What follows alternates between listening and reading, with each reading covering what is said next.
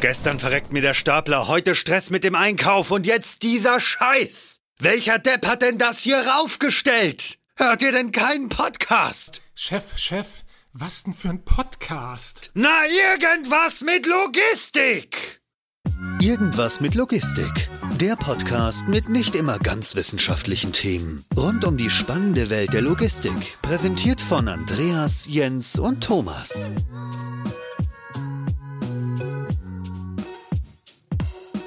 Moin, moin zur aktuellen Folge von Irgendwas mit Logistik. Äh, moin auch an Andreas. Hi, Andreas. Moin. Und zusätzlich da noch ein Moin rüber zu Michael. Moin, Michael.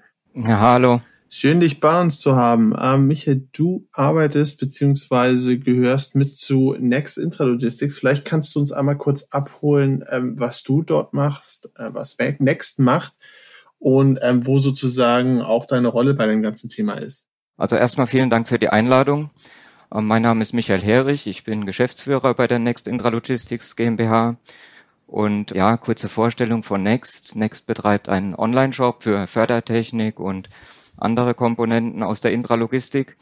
Und das Besondere an dem Shop ist, dass neben den eigentlichen Produkten auch viele andere Informationen und Planungstools gibt, die mhm. ähm, ja nützlich sind für die Planung von Förderanlagen. Und das ist das Besondere an dem Shop und an unserem Portal.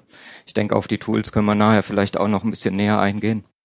Ja. ja, super gern. Du hast gerade gesagt, dass das Produkt ist zwar schon das, was ihr vertreibt und auch das, was ihr verkauft und auch die Kernkomponente, aber zusätzlich bietet ihr einen Blumenstrauß an unterschiedlichen Tools, Möglichkeiten der Dimensionierung beziehungsweise auch ähm, Tools, um die Transparenz für das Produkt zu erhöhen und das Produkt besser zu verstehen. Ist das so richtig? Ja, das ist richtig, genau. Also wenn wir auf die Tools eingehen wollen, wir haben also beispielsweise einen Preiskonfigurator, ähm, in dem wird der Nutzer durchgeleitet, wenn er zum Beispiel sich einen, einen Rollenförderer, einen Gurtförderer, eine Transfereinheit oder was alles so gibt, mhm. konfigurieren möchte. Und ähm, am Ende, wenn er fertig ist, bekommt er auch ähm, sofort einen Preis dafür. Das ist das Besondere. Also ein Nutzer kann im Prinzip über diesen Preiskonfigurator kalkulieren, wie wir selber auch in unserem ERP machen. Ich finde das besonders, eigentlich sogar schon der allererste Satz, den du gesagt hast. Nicht dein Name, sondern dass ihr einfach einen Webshop habt für Komponenten. Das ist ja, das ist ja eigentlich schon das Besondere. Wenn man das mit dem üblichen Vorgehen und, und das, was man so kennt für Fördertechnik oder, oder fördernde Komponenten kennt, dann ist das ja eigentlich ein Projektgeschäft, wo man eine Ausschreibung macht, dann kriegt man irgendwann mal ein Angebot zurück und so weiter und so fort. Und ihr sagt, okay, wir denken das gar nicht so projektdetailliert, sondern sagen, kauf dir doch einfach das, was du willst. Hier ist der Webshop. so wie du dir auch eine Hose kaufst, kannst du auch einfach ein Stück Fördertechnik kaufen. Und das finde ich ist eigentlich schon das Besondere. Ja. Wie seid ihr denn eigentlich darauf gekommen, beziehungsweise warum macht ihr das überhaupt? Ja, das ist eine sehr gute Frage. Also im Prinzip muss man wissen, wer ähm, wer sind unsere Kunden, wer ist unsere Kundenzielgruppe? Und das ist einmal der Endanwender, so wie du gesagt hast, der kann eine einzelne Förderkomponente einfach kaufen, wie eine Hose über einen anderen Webshop. Ja, bei uns ähm, kauft er eine Förderkomponente oder irgendein Arbeitsplatzsystem oder irgendein Zubehörprodukt, was man in der Intralogistik so braucht. Das ist die eine Zielgruppe. Mhm. Aber ja, viel wichtiger für uns ist im Prinzip noch ähm, die Zielgruppe der Integratoren und Wiederverkäufer. Und da muss man so ein bisschen das Geschäft von den Integratoren verstehen. Ja. Integrator ähm, ist abhängig von seinen Lieferanten. Also ich kann da aus Erfahrung sprechen. Ich war in meiner früheren Tätigkeit bei Gebhardt Fördertechnik verantwortlich für den Einkauf viele Jahre. Und da ist die Situation, um, um ein Gesamtangebot zu erstellen als Generalunternehmer, hat man viele Kontakte, viele Lieferanten und muss da lange auf technische Informationen warten, auf Preise warten. Und oft hat man da nicht so richtig die Planungssicherheit, kommerziell nicht und technisch auch nicht. Und, äh, Von auch zeitlich, so wie ich das genau. verstehe, auch für was wie Dauer und die Geschwindigkeit des gesamten Prozesses angeht. Genau, der Zeitfaktor ist ja ein Riesenthema. Und genau da setzen wir an. Wir wollen eben mit unseren Tools, die wir hier haben, die Integratoren, unsere Partner dann auch in eine Lage versetzen, die ihnen einen Wettbewerbsvorteil verschafft. Ja. Aber ähm, vielleicht einmal ganz kurz da einzuhaken, wenn das, sag ich mal, der Punkt ist, warum beschränkt man sozusagen den Zugang dann nicht sozusagen nur auf Integratoren oder der Link ist nur verfügbar für Integratoren oder du musst dich irgendwie anmelden. Nur um, wenn du Integrator bist, warum ist das dann trotzdem komplett frei verfügbar, sag ich mal? Ja, es wäre Verschwendung in unseren Augen. Also warum soll nicht auch jemand, der keine äh, so komplexen Anforderungen hat, hier mhm. nicht in den Shop reingehen können, im B2B-Bereich natürlich, und hier einfach was kaufen können. Ja. Wir sehen da jetzt kein großes Geheimnis. Ich meine, man kann sich da einloggen, man kann sich da Preise ziehen, mhm. man kann sich da Tools runterladen, aber letztendlich, warum sollten wir Angst davor haben, dass ja. um dass sich da jemand einloggt und diese Information nutzt. Das finde ich super interessant. Um ehrlich zu sein, hatte ich ursprünglich mal die Betrachtung aus vermutlich von nur einer Zielgruppe, weil ich gedacht habe, okay, ist dann vermutlich für Projekte, die wenig bis mittelkomplex sind, was die Anforderungen angeht. Wenn du jetzt aber die zweite Zielgruppe geschildert hast, die Integratoren, dann können die damit ja natürlich auch sehr komplexe Dinge machen. Und was ich da eigentlich super interessant finde, ist, ist das, was du jetzt gerade zum Schluss gesagt hast, ist, dass ihr da schon transparent seid und ihr habt keine Bauchschmerzen damit, da transparent zu sein. Und das kann ich auch 100% nachvollziehen. aber wie geht's da den Integratoren mit dieser, mit dieser Transparenz? Weil was ich mir vorstellen kann, ist, was die Kunden dann machen, ist okay, ich habe irgendwie ein Projekt beim Integrator Integrator und äh, der gibt mir irgendwie ein Angebot, das kostet 100.000 Euro. Dann klicke ich mir das auf eurer Webseite und stelle fest, oh, es kostet ja nur 50.000 Euro. Und schon habe ich eine gute Position für eine Preisverhandlung. Ist das was, was die Integratoren auch bemängeln oder, oder sind die da eher aufgeschlossen? Also auch davor haben wir keine Angst. Es, es ist ja so, dass dass es nicht ganz so einfach ist, eine Förderanlage zu konfigurieren. Also jemand, der da noch nie mit zu tun hatte, auf Endkundenseite, kann nicht einfach hier äh, draufgehen und ein komplexes System hier in den Konfigurator einhacken und davon ausgehen, dass das dann so stimmt, was er da gemacht hat. Also Teil von diesen ganzen Tools, die wir da zur Verfügung stellen, ist natürlich auch, dass es hier spezielle Schulungen gibt für die Partner. Man braucht ein spezifisches Wissen ein Next- und Gepard-spezifisches Wissen, mhm. um einen Preiskonfigurator zum Beispiel richtig bedienen zu können. Wenn jemand diese Schulung nicht hat und unsere ständige Beratung, was ja auch Teil von unserem Geschäftsmodell ist, wir stehen unser, unseren Partnern immer beratend zur Seite. Wenn jemand das nicht hat, dann kann er das gar nicht optimal nutzen und auch gar nicht valide benutzen, dass dass er dann weiß, das, was er hier gemacht hat, kann er eins zu eins vergleichen mit irgendeinem Angebot, was ihm jetzt vorliegt. Ja. Also Erfahrung ist schon sehr wichtig, trotzdem immer noch. Wie ist denn so der gesamte Prozess dahinter gewesen? Hat, habt ihr euch intern gedacht, okay, wir kalkulieren hier die ganze Zeit was, lass uns das doch einfach nach außen geben und wir sparen uns die Kalkulation und lassen lieber die Partner, die etwas anfragen, etwas kalkulieren. Ähm, wie waren da diesbezüglich die internen Diskussionen dann eigentlich? Wie wurde da miteinander diskutiert? Gab es viele Bedenken auch zu sagen, ja, ziehen wir uns ja auch irgendwo äh, die Hose aus und lassen unseren Marktbegleitern mehr oder weniger ähm, unsere Teile unserer intimsten Infos zukommen. Und wie war da so die Entwicklung und was waren auch so die Voraussetzungen bei euch, um das alles zu starten? Also im Prinzip die Idee, die Firma zu gründen, ist daraus entstanden, dass die Hauptfirma, unsere Mutterfirma sozusagen, Gebhardt Fördertechnik, ist ja sehr bekannt in der Branche als Anbieter für intralogistische Gesamtlösungen.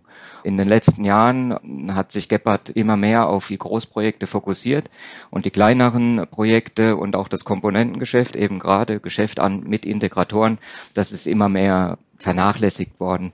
Und das war die Grundidee für Next, ja, um das hier wieder zusätzliches Potenzial zu generieren innerhalb der Firmengruppe. Und dieser transparente Ansatz eben, dass wir den Integratoren hier Tools und Informationen zur Verfügung stellen, das ergibt ein zusätzliches Wachstumspotenzial für uns. Im Vertriebsbereich werden große Teile eben ausgelagert auf diese Partner, was für uns gut ist. Ja, so haben wir eine Art Multiplikator.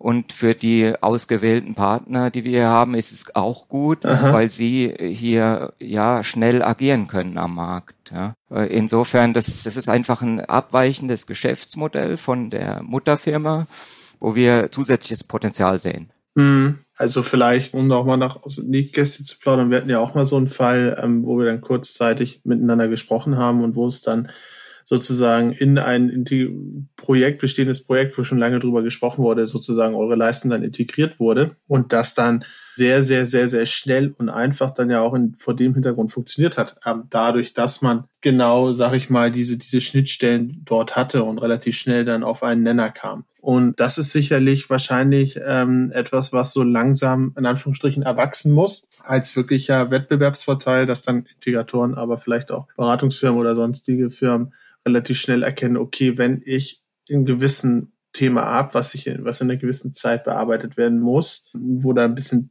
zeitlicher Druck hintersteht, hat man von vornherein bei dieser Herangehensweise einen deutlichen Vorteil zu einer klassischen, sag ich mal, ähm, Ausschreibung, Bearbeitung einer Ausschreibung. Genau, die Schnelligkeit ist hier ein Riesenfaktor auch. Ja. Das ist auch der Anspruch, hm. ja, innerhalb von wenigen Tagen oder bei kleineren Dingen sogar tagesaktuell hier Aussagen zu treffen hinsichtlich Preis und technischer Ausführung. Mich würde mal interessieren, aber trotzdem nochmal, äh, Hand aufs Herz, waren alle sofort begeistert von dieser Transparenz bei euch? Nee, das ist, ist natürlich immer, wenn was Neues kommt, gibt's auch irgendwo Widerstände, ja. Und einmal eine, eine Sache, wie ja. kommuniziert man so ein Geschäftsmodell nach außen? Und innerhalb ähm, einer Firma oder einer Firmengruppe ist es, ich denke, wie bei allem oft sogar schwieriger, innerhalb Themen zu verkaufen, wie sie nach außen hin zu verkaufen.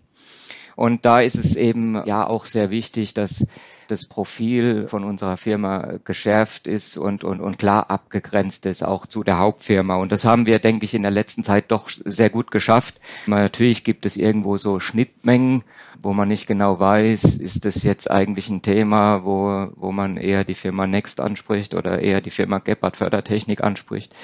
Aber diese Schnittmenge ist mittlerweile relativ klein und wir sind relativ klar in der Kommunikation, was ist Next und was ist Gebhardt. Wir hatten jetzt schon, schon ganz oft das Wort Tools gehört. Vielleicht steigen wir da ein bisschen, bisschen tiefer ein und du kannst ja einmal irgendwie so einen groben Abriss geben. Sehr Was gerne. Gibt es dann eigentlich für Tools, die ihr da im Einsatz habt, die ihr zur Verfügung stellt? Und dann können wir da im Detail ja gleich nochmal drauf eingehen, wenn du das einmal vorgestellt hast. Okay. Also einmal diesen Preiskonfigurator, das denke ich, das, das haben wir schon eben besprochen. Dann haben wir ein Application Guide, das ist eine Art Bedienungsanleitung für die einem beschreibt, wie ist eine Förderanlage auszulegen. Ja, je nach Rahmenbedingungen muss man das ja unterschiedlich machen. Wir haben Layout-Module, die wir zur Verfügung stellen, die dann ein Integrator in seine Gesamtzeichnung einfach integrieren kann im AutoCAD-Format. Und wir haben auch so einen 3D-Konfigurator. Das ist ein sehr schönes Tool. Da kann man so seine erste Idee von einer Förderanlage sehr schön visualisieren. Ja, das geht super schnell. Wir haben da auch ein Beispiel, wo wir das so ein bisschen dokumentieren, wie das funktioniert und wie schnell das geht, wie einfach das ist, ähm, sieht man auf unserem YouTube-Kanal oder auch auf unserer Homepage. Mit dem Konfigurator habe ich tatsächlich schon mal rumgespielt, mit diesem Online-Konfigurator, wo man in 3D mhm. super schön seine Fördertechnik sehen kann. Am Ende des Tages habe ich es dann doch anders gemacht, aber rein für eine, für eine Visualisierung fand ich es super, super spannend. Und das ist natürlich auch ein anderes eine andere Art von Know-how, die man da aufbauen muss, oder? Also ihr musstet ja sicherlich mh, hm, so ein bisschen Kompetenzen eher im Bereich, weiß nicht, ist vermutlich so Webentwicklung oder sowas. So eine 3D-Zeichnung am Arbeitsplatz im Browser zu machen, ist ja schon eine Herausforderung verglichen mit dem, was man ja sonst so kennt. Da zeichnet man ja meistens irgendwie in 2D erstmal irgendwie eine Strecke auf, auf dem Fußboden ja, und genau. die Details kommen dann später oder man macht das nur, macht das nur händisch, welche Höhen das ergibt. Was waren da eigentlich die größte Herausforderung bei so einer Entwicklung? Ich meine, erstmal denkt man sich, okay, es wäre cool, wenn die Leute das 3D online zeichnen könnten, ohne Aufwand und das Tool muss flüssig funktionieren. Okay, die Vision ist klar, aber puh, also ich wüsste nicht, was ich als erstes mache. Was ist denn da so das Know-how, wo ihr festgestellt habt, okay, das haben wir klassischerweise nicht und das brauchten wir noch dazu? Gut, wir haben ähm, in der Firmengruppe äh, natürlich in, in dem IT-Bereich auch Leute, die sowas gut können. Mhm. Und die Herausforderung bei so einem Tool ist ganz klar wie bei ähm, allen anderen Tools auch, an dem Preiskonfigurator zum Beispiel auch. Am Anfang muss man sich die Frage stellen, sind unsere Produkte standardisiert genug, dass man solche Tools überhaupt generieren kann? Das ist ja. die Grundvoraussetzung. Wir brauchen hier absolut standardisierte Produkte, äh, solche Konfiguration, ob es in 3D ist oder für einen Preis ist, äh, starten zu können. Ja. Und das ist sicher die größte Herausforderung hier. Ja, sehr flexibel zu sein, weiterhin in der Konfiguration, aber trotzdem in einem Standard mhm. zu bleiben. Hm, musstet ihr da was anpassen oder habt ihr festgestellt, ach, mit, mit unserer Fördertechnik, da, da sind wir ziemlich weit, da ist alles ganz gut standardisiert, das können wir so online schalten? Es müssen Entscheidungen getroffen werden. Bei gewissen ähm, Produkttypen müssen Standardisierungsentscheidungen getroffen werden. Ja, dass mhm. hier gehen wir die Richtung, hier gehen wir die Richtung und nicht ähm, abhängig davon, wer etwas in einer Konstruktion bearbeitet, wird's mal so oder mal so gemacht. Ja, wie es sicher immer noch viele machen und bei den Produkten, die wir hier über den Shop anbieten, also vor allen Dingen diese Behälterfördertechnik ist das ja jetzt auch, Wir wollen das auch ausweiten auf Palettenfördertechnik. Da sind wir in der Standardisierung noch nicht ganz so weit. Es wird aber kommen. Mhm, ja. Aber in der Behälterfördertechnik sind wir da auf einem sehr hohen Standardisierungsgrad. Und das ist absolute Voraussetzung für alles, was wir machen. Ja. Und auch für unser Geschäftsmodell mhm. und für unseren Online-Shop. Ich finde den Gedankengang super interessant, dass du, dass du gesagt hast, okay, ist eigentlich wichtig, dass wir auch erstmal standardisieren. Wie sieht denn das aus? Jetzt denken wir gerade an Fördertechnik, okay, da ist der Gestaltungsspielraum groß, aber ich sag mal, ein Stück weit schon vordefiniert, vorstandardisiert, weil es irgendwie Standardbreiten gibt und so weiter und so fort. Wie ist denn da der Gedankengang bei euch? Ähm, oder, oder vielleicht gab es die, die Überlegung ja auch schon, das so ein bisschen breiter zu denken und zu sagen, okay, wir haben ja nicht nur, wir haben ja nicht nur Fördertechnik im Portfolio in der, in der Muttergesellschaft bei Gepard, sondern ihr habt ja auch alles Mögliche ringsherum. Ja. Um, um das einfach zusammenzufassen. Wo seht ihr da die Potenziale für weitere Standard, ja, Logistik aus dem Webshop? Also aktuell ist es begrenzt im Webshop auf die Behälterfördertechnik, wie gesagt. Wir sehen jetzt Potenzial in, in naher Zukunft, was Palettenfördertechnik angeht.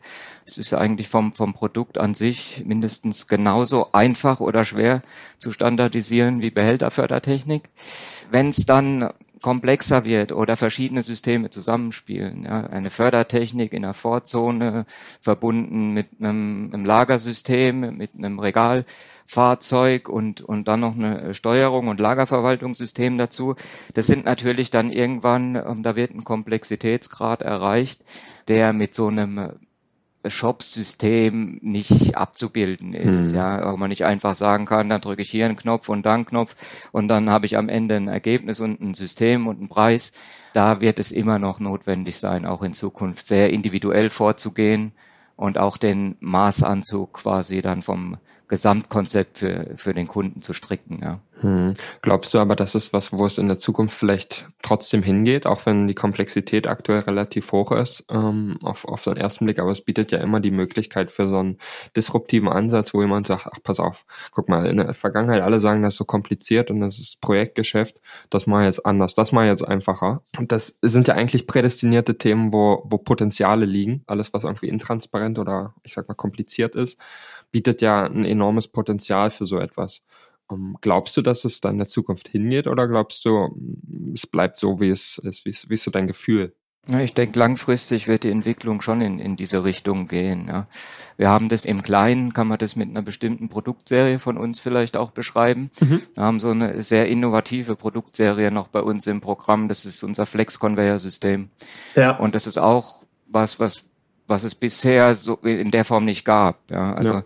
muss man vielleicht ein bisschen ausholen. Die konventionelle Fördertechnik ist sehr unflexibel, ja, und fix in ihrem Anlagenlayout zum Beispiel. Und wir haben mit unseren Flex-Konveyern so autarke, dezentrale kleine äh, Fördermodule, die alle so ein bisschen, ja, intelligent sind und ihre eigene Steuerung an Bord haben und dann beliebig miteinander gekoppelt werden können. Ja, auch dann, wenn sich Bedarfe ändern und auf einmal brauche ich viel mehr Puffer auf dieser Förderstrecke oder einen zusätzlichen Bahnhof oder ähnliches dann kann ich das mit, mit den flexiblen Systemen einfach anpassen und erweitern. Ja. Das geht schon so ein bisschen in die Richtung. Das geht mit einer herkömmlichen Fördertechnik, nur mit sehr, sehr großem Aufwand. Und überhaupt so dieser Modulgedanke, ich denke, dass das auch in, in andere Bereiche vordringen wird. Ja. Mhm. Wo, wo man sagt, welche Möglichkeiten habe ich hier, so autarke Systeme äh, mit einfachen Schnittstellen zueinander zu generieren. Ja. Ist es vielleicht so, dass man an manchen Stellen bisher einfach Logistik noch zu kompliziert denkt mhm. oder ähm, dass man eine Komplexität damit reinbringt, die gar nicht unbedingt notwendig ist. Ähm, Gerade wenn du sagst, dass der Trend eher hingehen wird, beziehungsweise du auch den Nutzen darin siehst, die eine oder andere Modularisierung zu denken, fragt man sich ja, ja, wenn es modularisiert geht, ähm, einigt man sich ja sozusagen auf irgendeinen Standard ja, für sich. Und das heißt, es ist ja auch mit einer gewissen geringeren Komplexität mindestens genauso gut abbildbar. Also ist, ist dieses ganze Thema ähm, Projektierung und Großteil an Projektierung, Zeit, Komplexität, Intransparenz da drin, ist das vielleicht auch alles ein bisschen selbst gemacht? Es ist sehr, sehr individuell. Jeder Kunde hat irgendwo andere Rahmenbedingungen, andere Bedarfe. Und und es ist immer erstmal mit einem gewissen Aufwand verbunden und ja, den Bedarf zu analysieren. Ja, klar, ich, es gibt so eine Parallele zu unserem Gespräch, sag ich mal, eine Parallele zu dem Gespräch, das wir mit Jan, Jan Henrik Goldbeck geführt haben, die ja den Ansatz gehabt haben, damals zu sagen, okay, wir denken einfach ein Projektgeschäft, nämlich Bau von Logistikhallen oder Industriehallen in Richtung eines Standardproduktes und das, ähm, wir kennen die Story ja alle, hat bei denen nicht so ganz schlecht funktioniert und dementsprechend ich finde den Ansatz sowohl smart als auch muss man sich vielleicht selber auch mal hinterfragen, ob man an manchen Stellen zu viel Komplexität in das ganze Thema auch so ein bisschen reindenkt, Intralogistik. Vielleicht auch so ein bisschen, um, um sich selber zu bestätigen, dass das, was man macht, ja super komplex und super schwer ist, aber eigentlich, eigentlich kann man es auch auf Zeitbausteine und Standardprozesse und dann auch Standardprodukte, die man modular einsetzt, zurückführen. Und so ein bisschen zeigt ihr ja in eurem Kosmos den Weg in die Richtung auch auf. Ja, also es ist sicher so, dass man deutlich häufiger im Standard bleiben kann, als man es vielleicht zuerst denkt. Ja, also das haben wir auch, das haben wir auch ja. erfahren. Ja. ja, das ist auch so ein bisschen eine Einstellung im Vertrieb, die man dafür haben muss, wo man schauen muss, okay, hier gibt es ein Portfolio an standardisierten Produkten und was davon eignet sich denn für den konkreten Bedarf jetzt ähm, schon sehr gut? Ja, natürlich ist es immer möglich, irgendwo noch um, äh, was Individuelles mit reinzubringen und hier Dinge komplizierter zu machen und vielleicht dann noch äh, so äh, die letzten zwei, drei Prozent rauszukitzeln, wo man sagt, das ist jetzt noch das, das optimalere System für den Kunden. Ja. Mhm. Das ist ja Flexconveyor beispielsweise schon angesprochen und, und damit ja einhergehend so ein bisschen das Thema Flexibilität als, als Trend, den ihr offenbar wahrgenommen habt, um zu sagen, okay, es ist vielleicht nicht immer der schlauste Weg, so ein Stück Stahlfördertechnik zu verbauen und das ist dann, das ist dann fest, sondern es kann schon sein, dass, dass Anforderungen sich permanent ändern, dass Anforderungen unterschiedlich sind und damit einhergehend dann die Anforderungen an die intralogistischen Komponenten, in dem Fall Fördertechnik, ähm, ja sehr, sehr unterschiedlich sein können. Das finde ich eigentlich einen super spannenden Gedanken, weil man ja häufig in die Richtung flexible Beförderung von Gütern oder, oder Ladungsträgern denkt. Dann ist man ja ganz schnell weg von dem Thema Fördertechnik und denkt in so einer Richtung AGVs, weil die sind ja super flexibel und die können ja alles und die, die sind ja super tolle, super tolle Geräte. Das sieht man auch an der Vielzahl der Hersteller aktuell, dass das ein Riesenthema ist aktuell. Wie stark beschäftigt euch denn das Thema eigentlich? Ich meine, ich glaube, ihr habt auch bei Gepard ähm, AGV im Portfolio. Korrigiere mich gerne, wenn ich, wenn ich falsch liege, aber ich wage mich richtig zu erinnern. Wir sehen das auch als eines der großen Zukunftsprodukte und haben da entsprechend auch schon ein Programm aufgestellt bei Gepard, ja. Mhm. Ist das dann was eigentlich ja, sich gegenseitig so ein bisschen kannibalisiert? Ne? Auf der einen Seite habe ich einen großen Zukunftstrend, AGVs, den sehe ich auch, da gehe ich auch mit. Auf der anderen Seite habe ich in Anführungsstrichen starre modularisierte Fördertechnik. Hat man da auch so ein bisschen Bedenken, dass die AGVs die, die Fördertechnik wegnehmen, beziehungsweise da den, den Sweet Spot so groß erweitern, dass die Fördertechnik vielleicht irgendwann obsolet ist? Oder glaubst du, dass es immer noch genug Fälle gibt, wo klassische Fördertechnik, in Anführungsstrichen klassisch, wir haben gelernt, das ist modular, standardisiert, bla bla bla. Aber glaubst du, dass es da immer noch genug Fälle für gibt? Ich denke, es wird für beides äh, genug Fälle immer noch geben in der Zukunft. Ja. Kannibalisierung ist irgendwo sicher da. Aber im Endeffekt muss man mit der Zeit gehen und, und schauen, was ist das optimale System dann beim Kunden. Und wenn das dann in einem bestimmten Lagerbereich zum Beispiel eine AGV-Lösung ist, dann ist es so. Und dann irgendwo in eine Richtung zu ähm, argumentieren im Vertrieb, wo man sagt, hier, ich habe halt nur klassische Fördertechnik im Programm und ich berate jetzt in die Richtung. Das ist natürlich nicht der Weg. Ja, man muss das optimale System finden für den Kunden und dafür dann auch idealerweise die Produkte im Portfolio haben. Und das ist ja auch die große Stärke bei uns in unserer Firmengruppe. Wir müssen nicht in irgendeine Richtung beraten. Wir können schauen, was ist das Beste und ziehen dann trotzdem das passende Produkt raus, ja, weil wir im Prinzip da alles abdecken können. Das ist der Weg. Meine kurze Frage dazu. Wenn ich aber ja, sag ich mal, die Konfigurierung nach außen gebe, ähm, gibt es dann irgendwo noch so einen Zeitpunkt, wo ihr sagt, okay, aber ganz ehrlich, das, was der Kunde sich da gerade zusammengestellt hat, das funktioniert ja gar nicht. Das ist, ist ja irgendwie auf den Kopf gestellt. Soll da irgendwie um 90 Grad die, die Wand hochlaufen? Das ist ja physikalisch gar nicht möglich. Ähm, zieht ja dann auch irgendwann die Reißleine und berät dann ab einem gewissen Punkt oder ja, absolut. ist das komplett entkoppelt? Nein, wir beraten ständig. Ja, wir lassen und, und wir können da absolut die Angst auch nehmen von den Kunden, die diese Systeme nutzen. Wir, wir sind also immer da.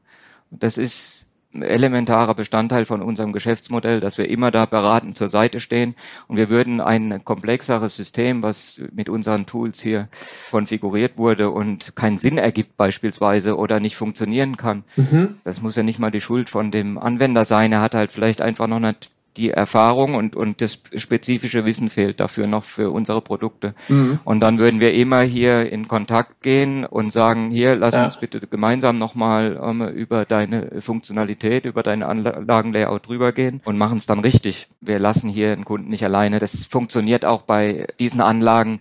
Das würde nicht funktionieren. Da würde man eine Anlage verkaufen, hätte unzufriedene Kunden und am Ende gibt es nur Ärger. Ja, also das ist, das ist ja. nicht möglich. Wir haben mehr zufällig als geplant vor einer Weile irgendwie angefangen damit, zum Schluss jeder Episode den Gast zu fragen, ob er einen ganz besonderen Tipp für uns ah. hat. Und ähm, in dem Fall würde ich dich einfach gern mal fragen, wenn man Fördertechnik plant oder feststellt, okay, ich möchte Waren von A nach B transportieren, ist noch ein bisschen abstrakter. Was ist denn dein allererster Tipp, wo du sagst, das würde ich auf jeden Fall als allererstes machen, wenn ich mich in so ein Projekt stürze, das ich äh, in Betracht ziehen sollte, wenn ich Fördertechnik plane? Die wichtigste Frage bei uns in der Fördertechnik ist immer die Frage nach dem Fördergut. Ja, was will ich transportieren? Ein paar Fragen kann man stellen. Was will ich transportieren? Welche Funktionalität möchte ich erreichen durch, durch eine Fördertechnik? Welche ja, Pufferkapazität brauche ich vielleicht auf der Fördertechnik? Welche Durchsatzleistung, welche Geschwindigkeiten brauche ich um, auf der Fördertechnik? Das sind so elementare Fragen, die wichtig sind zu beantworten, bevor man überhaupt rangeht an die Planung von so einem Fördersystem. Hm. Super, also erstmal die klassischen W-Fragen, sage ich mal. Genau. Ähm, in dem Zusammenhang habe ich aber noch eine Frage Frage, die mir dabei spontan in den Sinn kommt. Gibt es eigentlich eine Faustformel, wo man sagt, ab dieser Menge Durchsatz oder ab dieser Strecke mach mal lieber Fördertechnik statt Mitarbeiterbewegung. Gibt es eine Faustformel, wo man sagt, okay, wenn es 100 Behälter die Stunde sind, dann machst du eine Fördertechnik und wenn es nur 50 sind, dann lauf mal lieber die Strecke mit einem Mitarbeiter. Gibt es da, gibt's da irgendwas, was man an die Hand nehmen kann? Mm, Faustformel nicht. Es sind viele andere Faktoren, die da noch mit eine Rolle spielen, wie in welchen Schichten wird gearbeitet. Beispielsweise arbeiten die Menschen normalerweise nur in dem Bereich, der dann irgendwie vielleicht mit einer Fördertechnik unterstützt wird oder sind die auch in anderen Bereichen tätig. Also das ist stark abhängig von vielen anderen Rahmenbedingungen noch. Allgemein, also so vielleicht von der Erfahrung her kann man sagen, wenn man von mehreren hundert Behältern oder Paketen in der Stunde spricht, die irgendwo über so eine Anlage laufen, dann macht eine Fördertechnik in jedem Fall Sinn. Aber eine Faustformel ist schwierig, weil es zu viele Faktoren gibt, die da Auswirkungen drauf haben. Alles klar, Michael. Ähm ich würde sagen, das war super interessant. Ich finde euren Ansatz ganz spannend und ich fand es sehr wertvoll zu verstehen, dass es eigentlich zwei Zielgruppen gibt. Ähm, vielleicht, weil ich das nur aus der Brille einer Zielgruppe ähm, bisher betrachtet habe, aber es macht auf jeden Fall Sinn. Ähm, ich finde es ich find's spannend, finde diesen Ansatz super, ähm, zu sagen. Ich muss auch sagen, ich habe mich mega gefreut damals. Ich glaube, du, Andreas, auch, als wir das erste Mal diesen Baukasten, auch diesen physischen, den ihr mal hattet, äh, in, in den Händen hatten. So wo man dann die Komponenten sozusagen rausdrücken konnte aus der Schablone und dann hatte man Millimeterpapier, konnte sich direkt seine Anlage zusammensetzen, ja, stimmt. ein Foto an euch stimmt. schicken und dann ähm, hätte darauf dann ein Angebot kommen können. Genau, ja. ja. Ja. Stimmt, das fand ich, das fand ich damals auch. Da habe ich gar nicht mehr dran richtig, gedacht. Das richtig, super spannend. Das stimmt, Style, weil man ja. was Physisches das hatte. Das fand ich tatsächlich auch ja, sehr, ja, sehr, sehr interessant. Ja. ja, manchmal ist es einfach schön, auch noch was in der Hand zu haben und nicht, nicht, nicht alles zu digitalisieren. Das stimmt fürs Gefühl. Das, ja. das stimmt. Also auf jeden Fall danke Michael danke für, dir. für das interessante Gespräch und vielen Dank euch. Bis zum nächsten Mal. Ciao. Ciao. Ja, alles Gute. Ciao.